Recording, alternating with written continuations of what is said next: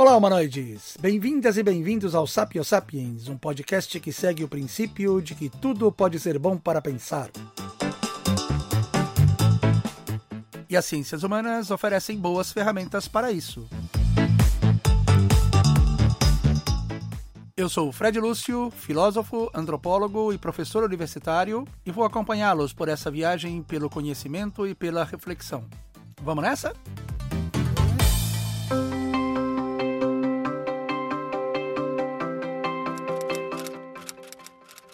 Episódio de hoje: Chico Buarque e o Enigma Brasil, terceira parte.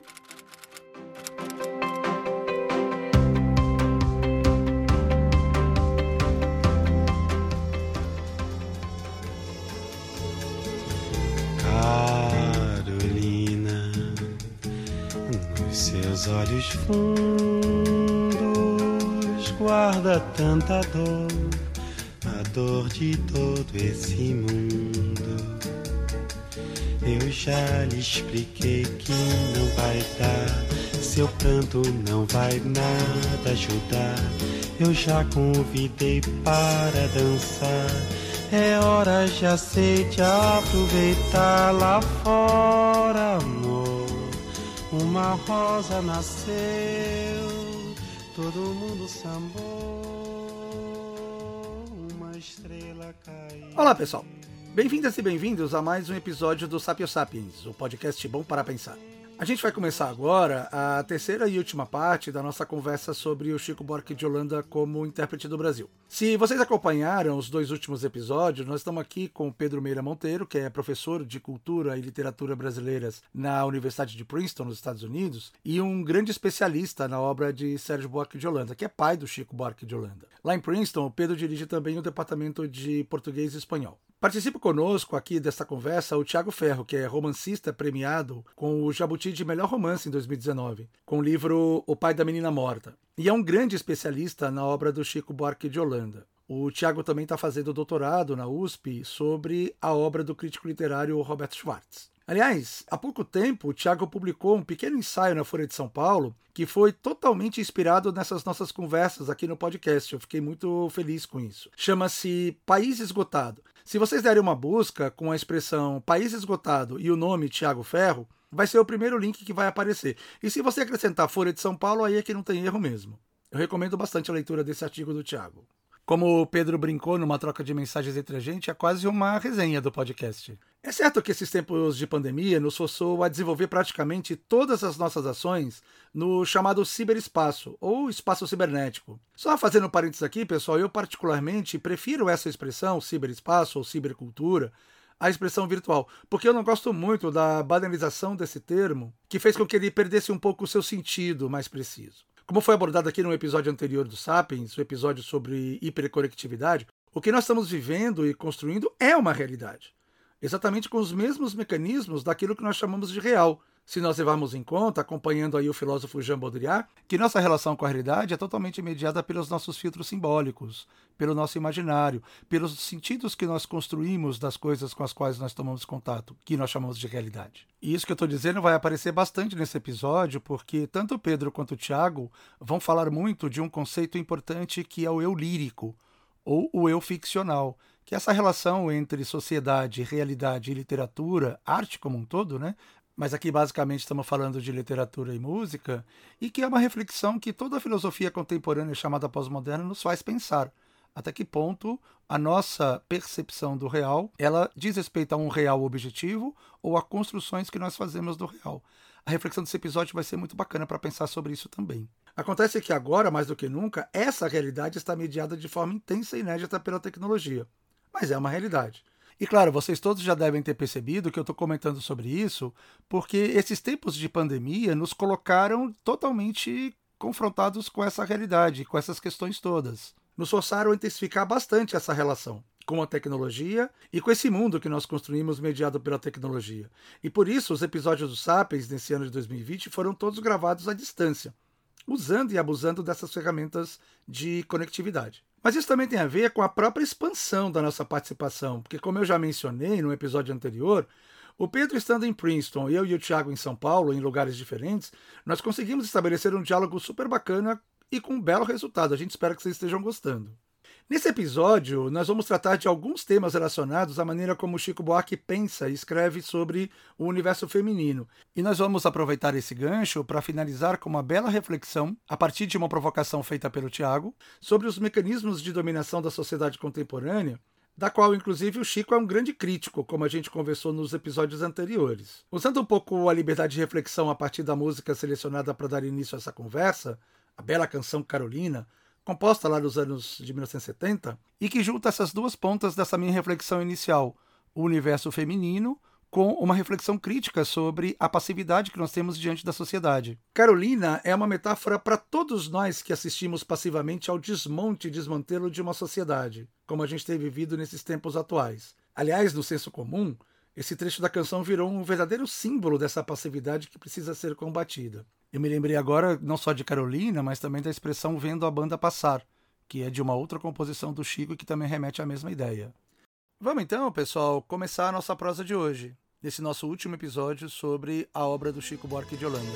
Eu bem que mostrei a ela, o tempo passou na janela e só Carolina não vi.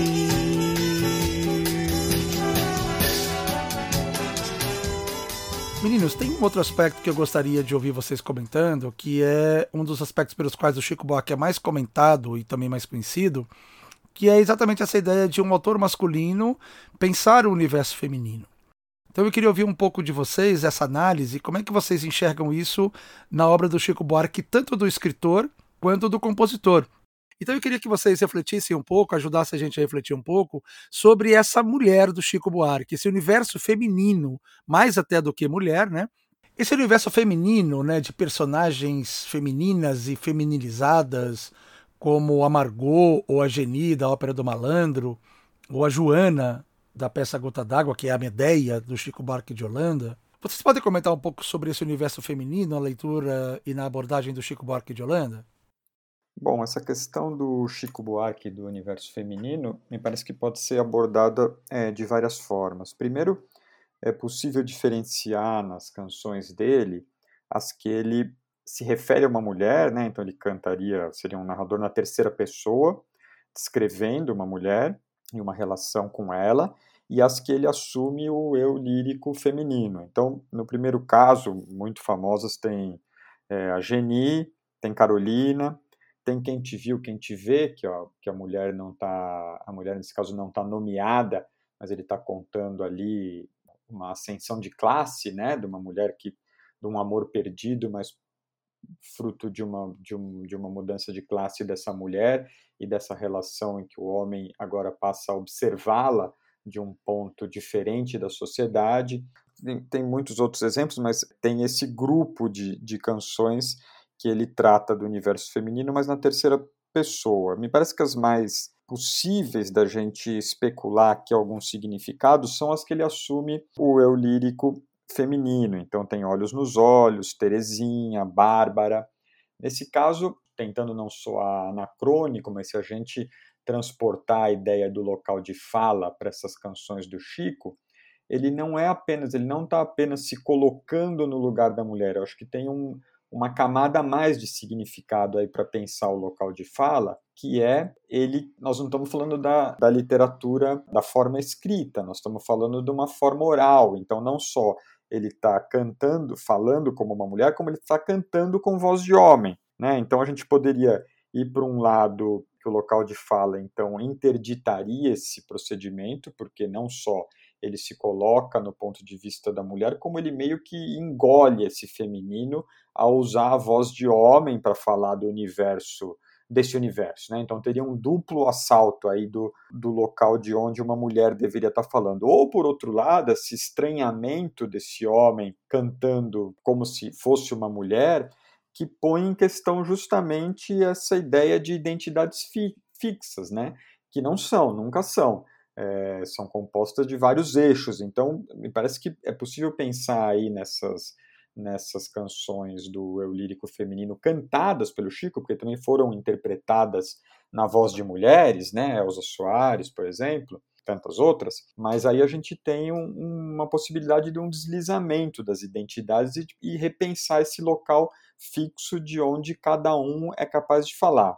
Mas enfim, são questões que eu nunca, nunca me aprofundei, mas eu acho que ficam aí duas, duas hipóteses ricas para as nossas questões atuais, né, nesse sentido, poderem serem enriquecidas pela obra do Chico. Mas o que eu, a, a canção que eu queria trazer aqui sobre o universo feminino, né, uma que o Chico fala com, canta com o eu lírico a partir do eu lírico é, da mulher e que remete à nossa, nossa questão anterior, que é a do malandro, é o meu guri. Quando seu moço nasceu, meu rebento, não era o momento dele rebentar.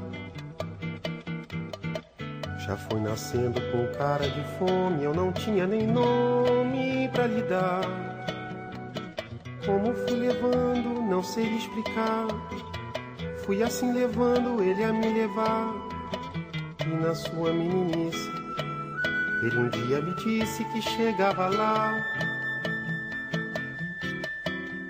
Olha aí, olha aí. Olha aí, ai o meu guri, olha aí, olha aí. É, então aqui ele está falando, essa, essa mulher que canta a música está no papel exclusivamente de mãe.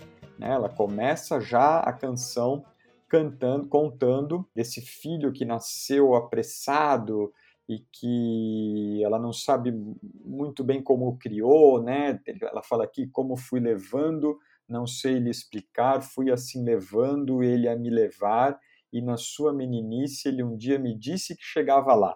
Então tem esse começo aqui atropelado do nascimento da criança, você imagina aí um caso, como a gente vai ver, é um caso de uma, de uma realidade de, de pobreza, provavelmente uma mãe que teve que criar o filho sozinho, como são tantos os casos, né, da, da mulher chefe de família. E aqui você tem um pouco que a gente conversou sobre aquela dialética da malandragem, desse viver nesse é, esse oscilar entre o, o lícito e o ilícito, que fica um pouco no jogo do que o filho começa a fazer, e obviamente ele está envolvido, começa a se envolver, está envolvido em ações criminosas, e o outro lado, que seria o lado lícito, é na verdade o olhar da mãe que vê tudo aquilo como se ele tivesse num emprego comum e como se aquilo tudo fosse absolutamente permitido, que é um pouco de uma ética necessária de sobrevivência, muitas vezes, dessas famílias empobrecidas das periferias brasileiras. Então, então ele chega com presentes que obviamente são fruto de, de crime, né? Então tem ele traz, me trouxe uma bolsa já com tudo dentro, chave, caderneta, terço e patuá, um lenço e uma penca de documentos, para finalmente eu me identificar. Então ela sempre coloca o, atitude é, criminosa dele dentro de um, de um olhar da mãe, dessa mulher mãe, que vê o filho é, ascendendo na carreira, melhorando de vida, cuidando dela, sem que haja nada que se possa condenar nesse sentido. Até no final, que o rapaz é morto, né, e, e, tem o rosto estampado no jornal, então termina falando chega estampado, manchete, retrato com venda nos olhos, legenda e as iniciais, então provavelmente um menor de idade. Eu não entendo essa gente, seu moço, fazendo alvoroço demais. Então, todo esse por que, que estão falando tanto né, do filho? O guri no mato, acho que está rindo, acho que está lindo de papo pro ar. Desde o começo eu não disse, seu moço, eu disse que ele chegava lá.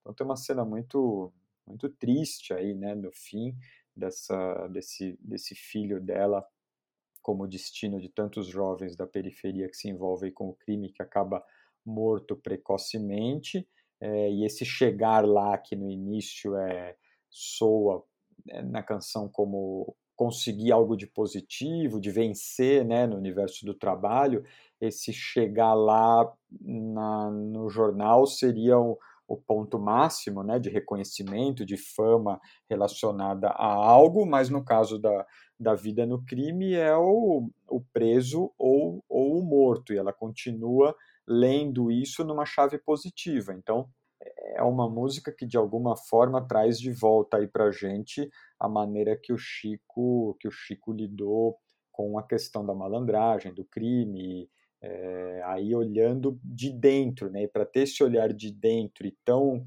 amoroso, ele se coloca na posição da mãe, né? Da mulher, para nos mostrar de, uma, de um outro ângulo essa escalada desse jovem é, no crime. Então, acredito que aqui esse se colocar num lugar que não é o dele, né, se colocar no lugar da mulher para falar, traz um ganho enorme de entendimento da, do funcionamento da sociedade. Se ele tivesse falando como homem, né, olhando para esse como homem é, na classe a qual ele pertence, olhando para esse rapaz que cresce no crime, provavelmente ele iria ter um olhar estereotipado de julgamento ou de idealização. O que ele consegue aqui no, no meu guri, que eu acho que é, um, é uma façanha, né? é nos trazer esse, essa, essa relação interna né? entre mãe e filho, entre essa mãe é, solteira ou abandonada, enfim, não importa, a gente não tem esse detalhe, mas que cuidou do menino desde cedo é, e que vai vendo ele se envolvendo no crime, aquilo como algo impossível de, de interromper, né? É, e ela vai, da maneira dela, se orgulhando do, de tudo que ele vai fazendo por ela. Então, ele continuou sempre cuidando dela, né? Então, tem essa questão também desse, desse desvio do, do da ordem, da desordem, que funciona como uma maneira de cuidar da família, né? Então, ele traz o necessário ali para o conforto dela, mas se arriscando cada vez mais uh, na vida do crime. Então, eu acho que essa canção serve para gente, quando a gente fala do eu feminino de uma forma genérica, pode cair num, num, num debate sobre o Chico um pouco limitador, né? E quando a gente vai canção por canção, né, e vai ver o porquê dele ter optado por essa por essa estratégia narrativa, é, é mais rico da gente julgar o quanto, avaliar o quanto aquela, esse deslocamento do eu lírico é, se justifica ou não. Né? Então, me parece que não é só uma questão de é lícito ou é ilícito o Chico Buarque se colocar no lugar da mulher para cantar, mas sim, caso a caso, o que ganhamos, o que perdemos com esse deslocamento. Então eu queria trazer, quis trazer esse exemplo porque ele também amarra um pouco com o que a gente estava falando anteriormente e mostra que é só descendo no caso a caso, só descendo e olhando e analisando música por música que a gente pode que a gente pode discutir com é, trazer algum valor para essa discussão, né? No caso de analisar esse Chico Buarque universo feminino, que acho que dá para imaginar aí que se a gente for música por música, o tamanho desse universo, né? E tudo que tem para ser para ser dito sobre sobre esse assunto. Quando te der saudade de mim, quando tua garganta apertar, basta dar um suspiro que eu vou ligeiro te consolar se o teu vigia se alvoroçar, estrada fora te conduzir, basta soprar meu nome com teu. É, Tiago, acho que você disse várias coisas importantes. Eu até anotei aqui para não esquecer. Eu gosto muito dessa ideia dessa espécie de perspectivismo, digamos, que está na possibilidade de que, ao assumir a voz a voz poética, a voz lírica de um outro, né? Você mergulha no fundo num, num, num exercício humano assim muito muito profundo. Acho que a própria ideia de humanismo anda um pouco em crise, né? Por, por boas razões, mas mas tem algo realmente profundo nessa nessa possibilidade tem algo misterioso, enigmático e muito poderoso nessa nessa possibilidade de, de assumir ficcionalmente o lugar do outro. Né? Eu acho que isso é muito, muito complexo e muito, muito espinhoso e muito atual também. Né? Acho que a gente vive, se eu não estou enganado, a gente vive um momento de extremo pudor né, em relação a assumir o lugar do outro na hora da fala. E isso é bom, né? porque faz com que a gente evite falar pelo outro, que seria uma uma, uma impostura, não é? Falar pelo outro, muitas vezes sem ter autoridade para isso. Só que é, o problema fascinante aqui é que a, acho, né? Eu é que a poesia vive, né? Dessa, no fundo, dessa possibilidade de, de que a gente se lance em, em lugares imaginários, né? Que, que são quase que logicamente, necessariamente o lugar do outro, né? Ou seja, é o lugar de um outro que não sou eu, né? O eu não é o eu que fala, não é o eu que fala como poeta ou mesmo como, como ficcionista, né? E o Chico, eu acho que é particularmente forte nesse exercício, né? E principalmente, né, para voltar à questão que o Fred colocou, não é? Esse, esse é o lírico feminino. É, por exemplo, né? Eu acho que como o Tiago mostrou no caso do, do, do, meu guri, eh, tem uma saga social ali, né? Uma história de uma, de uma classe social de um dilema que não é o do Chico, Chico pessoa física, né? mas ele mergulha lá, ele, ele está lá durante o momento da poesia. E como, como você sugeriu, Tiago, a canção, a, aquela canção poderia ser simplesmente uma crítica, a crítica de uma situação social é, iníqua. Né? E ela é isso também. Mas aí, de repente, entra nessa crítica social nada mais, nada menos que a voz da mãe, né? que é um, é um lugar muito poderoso de fala, de fala poética. Né? E, e aí entra não só a ternura, né? entra, entra, entra entram os afetos de que a gente falava agora há pouco, não é, com a referência ao mundo da família, quando a gente estava discutindo justamente o homem cordial, né? Mas enfim, o importante é que eu acho que tem muito mais coisa aí por cima é, e além, né, e reforçando, é, mas dando um sentido humano à crítica social. E eu acho que, aliás, se a gente pensar, né, numa até se a gente pensar numa fonte primeira da poesia, né, acho que a gente vai imediatamente pensar nos trovadores, e, e, e, no caso da língua portuguesa, né, antes ainda que ela fosse uma língua portuguesa, né, a gente tem as cantigas de amigo, que são justamente um exercício poético sobre a voz feminina, né, que deseja o, o amigo. Né. Aliás, o, o, falando nisso, o Chico gravou uma das cantigas de amigo do, do Martim é, Kodaks, né, o grande poeta, enfim, é, galego, né? Isso, isso foi numa trilha sonora que o que o Zé Miguel Wisnik fez uh, junto com o músico galego Carlos Nunes para um espetáculo do, do grupo Corpo, né, que se chama Sem Mim, né? E, está lá o Chico com a, com a voz dele, né? Emprestada, digamos assim, a voz uh, feminina, né? Quantas sabedes amar, amigo, tredes comigo a lomar de Vigo. E banhar-nos emos nas ondas, e banhar-nos emos nas ondas.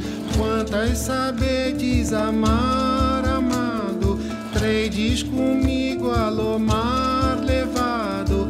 E banhar-nos emos nas ondas banhar-nos emos nas ondas, comigo de Vigo e veremos Voltando a essa questão do feminino, né, de onde a gente nunca saiu nessa história, eu acho que de fato a, a, a, lista né, dessas, dessas vozes femininas é, é, interminável e é belíssima no caso do Chico Buarque, né? É, são, são mulheres muito sofridas, mas também muito fortes muitas vezes, né? A verdade é que tem de tudo, mas, mas tem alguma, sei lá, alguma dignidade na, da, da condição feminina que o Chico toca muito profundamente, né? E é gozado a gente pensar que o Chico tenha sido, por exemplo, criticado por uma das canções desse, desse álbum, né, o Caravanas, esse mesmo álbum de que eu falei agora há pouco, né, porque, enfim, algumas pessoas disseram né, que, que, que haveria supostamente ali um machismo entranhado na primeira canção, que é aquela tua cantiga. De fato, tem ali toda a história do amante, de uma, de uma idealização, mas é, mas é de um lirismo incrível, né? E aí eu acho que tem uma coisa muito importante que é, é o básico, né? É não confundir o eu lírico com a pessoa de carne e osso que está escrevendo. Né? Eu posso, posso escrever do ponto de vista do assassino, não é? E, e, isso acontece com frequência, mas isso não me faz, não me torna um assassino. Né? Eu acho que essa é a, a mágica da ficção, que é uma palavra, aliás, que tem a ver com fingir, né? Fingir, com, com fingir. E, e, enfim, a gente não precisa nem ler Fernando Pessoa para saber que não, não existe poesia sem fingimento, né? E tem que ser um fingimento muito, muito real. Enfim, e no, e no caso, aliás, dessa, dessa canção, né, que, que foi criticada, eu, eu sinceramente eu fico furibundo quando eu vejo alguém criticando o machismo ali sem perceber esse jogo mais profundo que é o da poesia, né? que, é o, que é o exercício de um olhar e de um, de um sentimento e, e, de um sentimento do corpo alheio, inclusive, né? como se fosse possível entrar no corpo feminino, né? que eu acho que era um pouco o fundo, talvez, da tua questão, né, Fred? E, e, e, a, e, essa cantiga supostamente machista, que não tem nada de machista, né? Ela vem logo antes do blues da Bia, que é uma delícia de blues, né? Muito leve, muito irônico, né? Como se o, o eu lírico da primeira canção, né? Da, da cantiga, da, da tua cantiga, de repente se visse num tempo futuro em que ele descobre eh, que a amada, que ele idolatra, é lésbica, né? E, e, e aqui eu acho que a gente, aliás, aqui a gente tem mais uma, uma questão, né? Como se a gente tivesse diante da, da falésia de, de, de onde se atira Safo de Lesbos, né? Porque eu fiz este blues pra Bia, mas Bia não vem me ouvir. Não vou censurar a bela da natureza dela viver solta por aí. Compus doce melodia pra ela se enternecer. Rimei com melancolia meu dia a dia sem Bia, mas Bia não quer saber vai ver que nem imagina que estou de repente eu estou brincando claro mas de repente o, o, amor masculino se descobre diante de um enigma né que é o amor da mulher por outra mulher né? E, e aliás ele termina dizendo na canção que ele quer ele pode virar menina para namorar a menina até. E o que que é isso né? Quer dizer é uma é uma apropriação indébita de um lugar do outro ou, ou é um diálogo, né? Um diálogo poético, irônico, com muitos lugares de fala, né? Eu acho. E de, e de toda forma tem uma, uma questão super interessante na maneira como essa, essa busca do feminino volta né, o tempo inteiro na obra do Chico, inclusive na ficção, como a gente está nesse trânsito entre, entre a poesia e a ficção, eu, eu penso num livro que é o livro é a própria relação né, entre o pai, o Sérgio Buarque de Holanda, de que a gente está falando também, e, e, o filho, né, que é o, o, penúltimo romance do Chico, o Irmão Alemão, né, que eu acho que é mais conhecido e foi, foi bastante discutido, né, porque é justamente sobre a relação com o pai, né, e que tem muito de uma pesquisa, de uma, de uma, de uma história, de uma biografia propriamente, né, porque de fato Sérgio Buarque teve um caso e um filho alemão quando ele morou em Berlim, né, como eu comentei em algum momento, se eu não me engano, né, no final da década de 20, começo da década de 30, né? Mas, mas nesse livro, que é, que é a busca pelo irmão, né, que na verdade é uma pergunta sobre o pai, tem um mistério que é a presença de uma mulher, né, dessa mulher que o narrador busca meio desesperadamente, meio as, as doidas, assim, meio delirante, né, ou, delirantemente, que aliás é uma questão muito forte também da, da poesia, é, do, de um princípio poético, aí eu estou falando da ficção, mas pensando no princípio de construção poética, lírica, que orienta, o que eu acho que, que dá um certo eixo né, para o trabalho do Chico, onde a, a lírica sempre sempre ou com frequência está ligada a um momento de delírio, né, de soltura absoluta, e isso passa muitas vezes pelas personagens femininas ou por, essas, por esses eus femininos, digamos, com que ele está trabalhando, né? E, e, mas, mas no caso desse livro, que é um livro muito impressionante para mim demais assim também porque eu eu tenho essa essa encomenda digamos de escrever um dia a uma biografia do Sérgio Buarque e, e, esse livro mexeu muito comigo, né? O livro do, do, Chico mexeu muito, muito comigo porque me parece que tem ali sim a biografia de, do, do pai, né? A biografia ficcional do pai e se trata no fundo da busca do segredo do pai, né?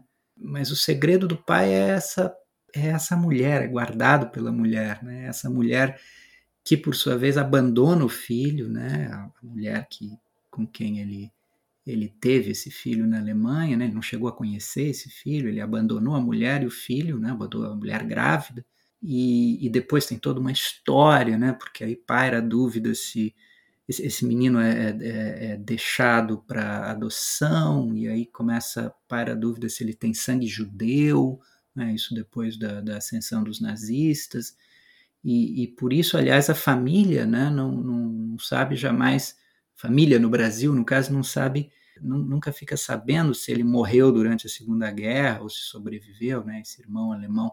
Mas, mas enfim, em relação à mulher, é engraçado porque a gente, a gente, eu acho que num livro como esse, a gente vê eh, justamente o feminino como uma espécie de ponto de fuga, né? E fuga aqui num, num sentido quase literal, porque o pai, né, o patriarca, digamos, ele foge da mulher, ele abandona a mulher e o filho, né?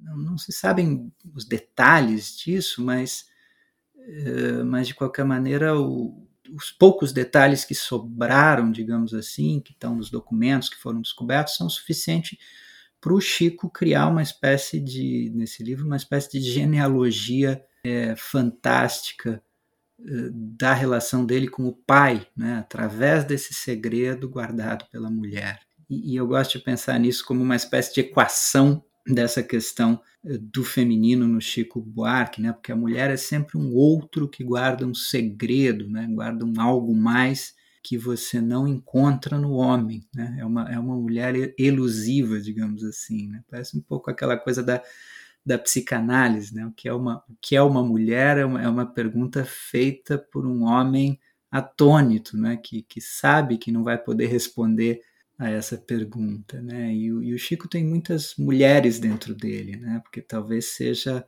a forma de falar do segredo, né? De uma de uma coisa que está além do olhar, né? Que que é que é o que a poesia pode alcançar, né? É, aliás, é só a poesia que pode alcançar esse espaço é, além do olhar. Para resumir, eh, acho que o exercício do eu lírico feminino no, no Chico Buarque traz uma questão candente para nós, né, no nosso tempo, porque justamente esse exercício é um exercício poético e, e portanto, é o resultado do esforço por sentir-se na pele alheia. Né? E nós vivemos um momento muito autorreferencial, em que muitas vezes imaginar-se na pele alheia é uma impossibilidade, né, para não dizer um pecado. Mas, mas o poder da literatura é justamente esse deslocamento não é? que, que contemporaneamente acaba é, encontrando o debate sobre o lugar de onde as pessoas falam ou, ou podem falar, né, ou são autorizadas a falar. Mas por último, é, eu acho também que tem aqui um cruzamento muito interessante com a obra do pai. E talvez esse cruzamento seja mais evidente quando se trata de falar do poder patriarcal ou da malandragem, como nós fizemos, né? porque ali não, não há dúvida de que a fantasia sobre a ordem, né? daquele general, por exemplo, que a gente ouviu na voz do próprio Chico, né? essa fantasia de ordem é um tema buarquiano que está no pai e no filho. Né? Já a questão feminina é muito forte no Chico, né? mas eu sempre fico me perguntando o que significa pensar a questão feminina num universo em que toda e qualquer crítica ao poder acaba recaindo sobre o patriarcalismo. Né? Eu não quero que essa sugestão pareça um truque barato né, de mágica, mas eu realmente acho que tem uma questão a pensar aí, né, que a gente deve pensar de uma forma não mecânica. Né? Mas, mas acho que a obra do, do Sérgio Buarque pode ser vista a partir desse ângulo, isso eu acho que é importante, né, da crítica ao patriarcalismo. E aliás, é sobretudo nos anos 60 que o Sérgio Buarque retoma temas que ele tinha desenvolvido em Raízes do Brasil, né? E escreve, começa a, a, as investigações, as pesquisas para é, escrever do Império à República, que sairia no começo da década de 70. Né? E do Império à República é uma grande investigação sobre o poder uh, periclitante do patriarca. Né? É, é um livro sobre o fim da ordem escravista, portanto, sobre o fim da matriz familiar que se impõe à política. Né? É um livro também sobre o fim da cordialidade. Talvez com esse livro Sérgio quisesse realmente matar o homem cordial de vez. Né? E esse livro, né, ele, enfim, como eu disse, ele começa a pesquisar nos anos 60, que é quando o Chico é um jovem saindo de casa, né? Quando, quando tem ali uma nova agenda de comportamento aparecendo dentro de casa, né? no seio da família, inclusive com os filhos, ou na universidade, né? como se a gente vê, pudesse ver o velho crítico do patriarcalismo, ele mesmo um patriarca, né? de repente rodeado de hippies, para brincar um pouco. Né? Mas enfim, é interessante pensar o Sérgio Buarque na década de 60. Né? Talvez eu esteja exagerando um pouco, mas eu acho importante pensar que uma das grandes críticas né, ao patriarcalismo na historiografia brasileira vem de um intelectual público e acadêmico cujo filho é uma das grandes vozes capazes eh, de exercitar poeticamente o eu lírico feminino. Né? Quer dizer, é como se, ao abrir o ponto cego do patriarcado, se abrisse espaço para eh, o surgimento de uma potência lírica né, que atravessa o tempo é? e, e, deixa o, o, homem poeta sempre diante de um sujeito feminino que ele não, não compreende e que guarda um segredo que ele tem que alcançar. Né? E, e que segredo é esse? Talvez seja o segredo da luta em condições desiguais, talvez seja a, a manutenção da paixão num mundo castrador, de conveniências, enfim, são muitas as figurações dessa, dessa condição feminina eh, tradicional que eu acho que na qual eu acho o Chico mergulha muito profundamente, né? Agora, o interessante, eu acho que sem isso a gente não, não pode terminar essa, essa equação, né? Interessante é que contemporaneamente, na nossa contemporaneidade, a situação vai mudando completamente, né? Quer dizer, o empoderamento feminino é um fato e, portanto, a gente pode eh, legitimamente fazer a pergunta sobre o futuro dessa, dessa lírica feminina que vem dos poetas. Né? Talvez o futuro dessa, dessa poética seja a ironia, que, que é algo, né? a ironia que talvez, uh, acho que isso poderia ser investigado, né? talvez essa ironia vá subindo de volume na obra do Chico Buarque. Enfim, essa, essa é uma questão interessante, interminável, é, mas eu não tenho dúvida de que a obra do Chico Buarque, né, sobretudo quando pensada em, em paralelo à, à obra do pai dele, pode oferecer perguntas muito interessantes né, que, que nos fazem pensar de uma forma complexa nas relações de poder entre homem e mulher. Né? Que são também relações eróticas, como, aliás, aqui entre nós, toda relação de, de poder. Muito legais essas reflexões sobre o lugar de fala, Pedro e Tiago. Especialmente com essa introdução do conceito de eu lírico que vocês trouxeram, para pensar esse tema a partir da obra poética, da obra ficcional, da obra literária. Aliás, tocando nesse assunto, vale a pena resgatar que a primeira entrevista que eu fiz para o podcast quando ele abriu foi justamente com uma colega nossa, a Heloísa, a Heloísa Buarque de Almeida, sobre a uhum. questão do feminicídio, da violência contra a mulher, e ela trazia exatamente isso. Uma das coisas que o movimento feminista hoje pelo menos uma parcela significativa das feministas hoje busca, é justamente esse movimento é, é, solidário de homens que entendam a causa feminista. Aliás, esse discurso foi repetido pela Maria Lígia Quartinho de Moraes quando eu conversei com ela sobre o Dia Internacional da Mulher. Ela falou mais ou menos a mesma coisa. Veja, são duas mulheres, e mais do que duas mulheres, são duas ativistas feministas, eh, especialistas em gênero, em estudos de gênero, então, acho que tem um peso a fala delas a esse respeito. É só vocês voltarem nos episódios sobre feminicídio e sobre o Dia Internacional da Mulher, que está lá o depoimento das duas a respeito dessa questão. E, aliás, eu sou um, um grande fã do, do podcast, viu, Fred? Poxa, Pedro, super obrigado pelo elogio. E eu queria só finalizar completando a indicação de uma obra que eu acho que é importante para a discussão desse tema, que é o livro da Djamila Ribeiro a respeito do lugar de fala. Pensando sobretudo no público-alvo desse podcast, que são jovens. Eu tenho percebido muito uma discussão entre os alunos universitários jovens, especialmente nos cursos de antropologia que eu dou, em que a gente discute essa questão, que falam bastante a esse respeito, mas eu, que eu, o que eu tenho constatado é que pouca gente efetivamente leu reflexões sérias vindas das ciências humanas, seja da filosofia, seja da antropologia, seja da sociologia, ou mesmo da psicologia, a esse respeito. Então eu recomendo bastante esse livro da Djamila, porque ela traz reflexões muito interessantes que têm a ver com o que nós conversamos aqui. A indicação completa dessa e de outras obras que a gente citou aqui está no descritivo do podcast na sua plataforma, só dá uma olhada lá. Então, pessoal, fica aqui uma dica importante do podcast, que é antes de nós falarmos sobre qualquer coisa, sobretudo envolvendo conceitos importantes que já são amplamente debatidos nas ciências humanas, é muito importante que a gente fundamente a nossa opinião com leitura de pessoas que de fato se constituíram referência nesse tema sobre o qual nós estamos querendo falar. Se a dona se banhou, eu não estava lá. Por Deus, Nosso Senhor, eu não olhei sinhá. Estava lá na roça, sou de olhar ninguém. Não tenho mais cobiça, nem enxergo bem.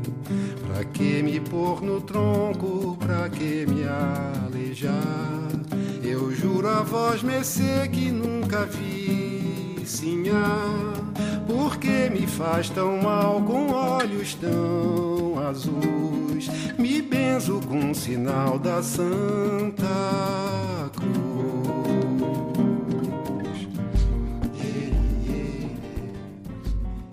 E assim, pessoal, com essa discussão nós encerramos mais um episódio do Sapiens a respeito da obra do Chico Buarque como intérprete do Brasil.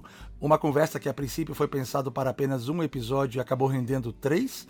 Tamanha a profundidade e densidade da discussão que a gente conseguiu ter aqui com o Pedro e com o Tiago, a quem eu queria agradecer mais uma vez pela generosidade e pela disponibilidade de ter conversado com a gente durante todo esse tempo. E reiterar aqui os nossos agradecimentos ao próprio Chico Buarque de Holanda, que gentilmente nos enviou um áudio da gravação do Essa Gente e que a gente ouviu no episódio número 2 dessa sequência de três sobre a obra do Chico Buarque como intérprete do Brasil. Vamos fazer uma palavra de encerramento, então, para a gente se despedir da galera que acompanha a gente esse tempo todo? Queria agradecer eu, eh, eh, Fred, quando você me procurou para conversar, né, lembrando, é, você tinha uma primeira proposta que era da gente falar sobre pensamento social brasileiro, Sérgio Buarque de Holanda, e aí imediatamente me veio à cabeça justamente isso que o Tiago estava dizendo agora há pouco, que é a importância de falar do Chico Buarque, portanto, do filho do Sérgio Buarque, como um intérprete do Brasil. Eu acho que isso foi, foi uma ótima ideia, então, que a gente tenha chamado o Tiago e tenha feito esse, essa conversa a três. Né? Eu, eu, eu, eu adorei, agradeço muito, vou continuar ouvindo o, o Sapio Sapiens, porque eu acho que é um baita de um podcast, é um serviço muito bacana que você está prestando também. Sou fã. Poxa, obrigado, Pedro. Fico orgulhoso e, ao mesmo tempo, bastante honrado com o elogio desses vindo de uma pessoa tão preeminente como você. Super obrigado pela generosidade. É, bom, obrigado pelo convite, Fred, Pedro, sempre muito bom conversar com você. Eu aprendi muito aqui nessas no... nessa nossa conversa de duas horas e 22 minutos até aqui e acho que vale a pena sempre colocar e recolocar o Chico e o pai do Chico, ou o Sérgio e o filho do Sérgio. Acho que na nossa, nossa conversa ficou claro que os dois têm o mesmo, têm nível altíssimo de importância para o entendimento do país, então fica aí como um caminho também de pesquisa, de estudo de pensar, né, que o, que o Pedro já está fazendo isso. E, enfim, um privilégio estar tá aqui ouvindo e debatendo com vocês e, e ajudando aí na medida do possível na nossa, no nosso debate atual. Eu que agradeço, pessoal. Foi uma honra muito grande, de verdade mesmo, e um privilégio nosso, né? Ter o Tiago Ferro e o Pedro Meira conversando sobre a obra do Chico Buarque de Holanda. Muito obrigado, pessoal, e até a próxima.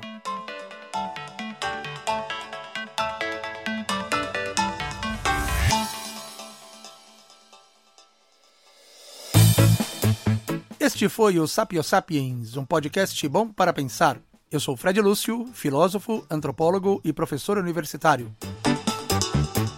Se você gostou, apoie nos ajudando a divulgar em suas redes. Isso é muito importante para a continuidade do projeto. Facebook, arroba sapiosapiens. Instagram, arroba sapio.sapiens. Muito obrigado pela parceria, pessoal, e até o próximo episódio.